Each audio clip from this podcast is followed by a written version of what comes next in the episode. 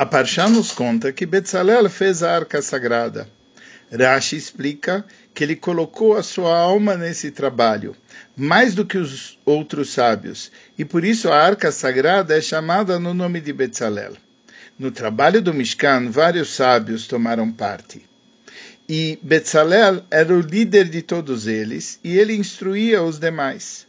Será que no caso da arca a coisa foi diferente? Em vez de ter sido feito por vários sábios, foi feito só por Bezalel? Vejamos alguns exemplos.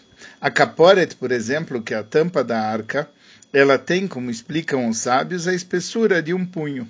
Um indivíduo só não tem força para erguer algo assim, como também não tinha força para erguer os krashim, as tábuas do Mishkan. E mais um detalhe, em relação à arca está escrito no plural, façam a arca.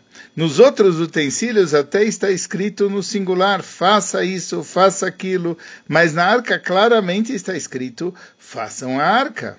Daqui você vê que vários tomaram parte na confecção da arca sagrada. Apesar disso, existe um aspecto que, mesmo quem não tomou parte na confecção, pode ser chamado como se ele tivesse feito. Porque Moisés Rabbeinu, por exemplo, se diz que ele fez o Mishkan, e na verdade ele só ordenou, ele não participou dos trabalhos do Mishkan. Como dissemos, a arca foi feita por vários sábios. E isso combina com o versículo, e vocês vão fazer a arca sagrada. E Betzalel instruiu a todos. Mas Betzalel colocou toda a sua alma, ele deu toda a sua alma nesse trabalho. O poder de Messirus Nefesh, o poder de dedicar a alma e dedicar a vida, é uma força que vai até o infinito e que influencia todas as demais forças, desde o nível mais elevado até o nível mais baixo, com o qual se faz o trabalho físico. Vamos procurar entender um pouco quem era esse Betzalel? Betzalel era filho de Hur. Quem era Hur? Hur é o filho de Miriam, que deu a vida para tentar evitar o pecado do retaegel do bezerro de ouro, alguém que já tinha uh, um antecedente de Messirus Nefesh. Betzalel era neto de Uri. O que quer dizer a palavra Uri? Uri vem da palavra luz.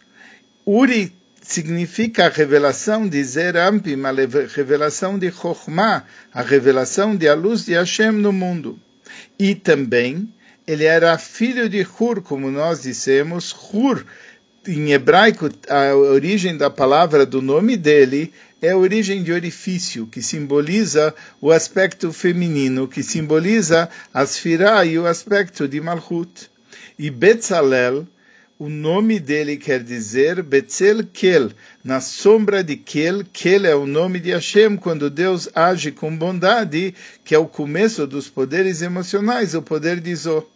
E agora nós vemos uh, a característica de Betzalel, que é dar a sua vida para esse projeto, dar sua vida ao poder de Messirus Nefesh, e isso une todos os níveis, Keter, Zo e Malchut.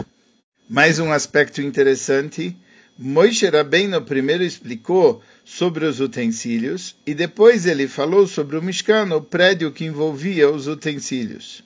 Betzalel, ele fez primeiro o Mishkan, o prédio, e depois os utensílios. E vejamos por quê. Moisés Rabbeinu, ele estava mostrando o trabalho de baixo para cima.